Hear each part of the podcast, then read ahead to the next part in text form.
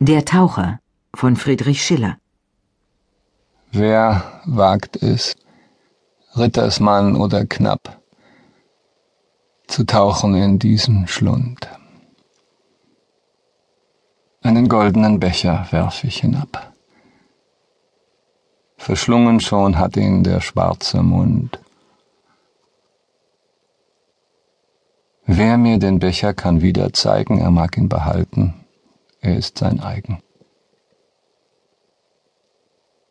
Der König spricht es und wirft von der Höhe der Klippe, die schroff und steil hinaushängt in die unendliche See, den Becher in der Charybde Geheul.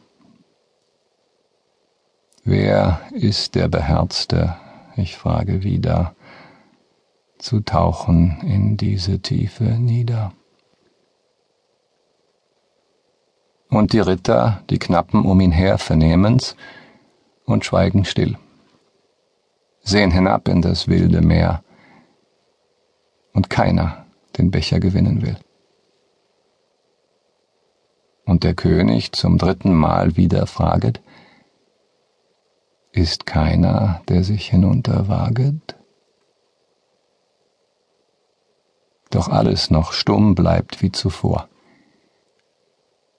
und ein Edelknecht, sanft und keck, tritt aus der knappen zagendem Chor, und den Gürtel wirft er, den Mantel weg, und alle die Männer umher und Frauen auf den herrlichen Jüngling verwundert schauen. Und wie er tritt an des Felsen Hang und blickt in den Schlund hinab, die Wasser, die sie hinunterschlang, die Charybde jetzt brüllend wiedergab, und wie mit des fernen Donners Getose entstürzen sie schäumend dem finsteren Schoße.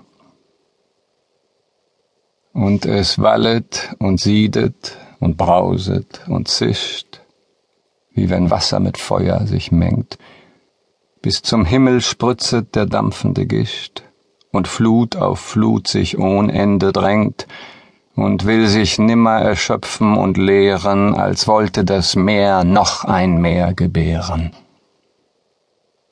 Doch endlich, da legt sich die wilde Gewalt, und schwarz aus dem weißen Schaum klafft hinunter ein gähnender Spalt, grundlos, als ging's in den Höllenraum, und reißend sieht man die brandenden Wogen hinab in den strudelnden Trichter gezogen.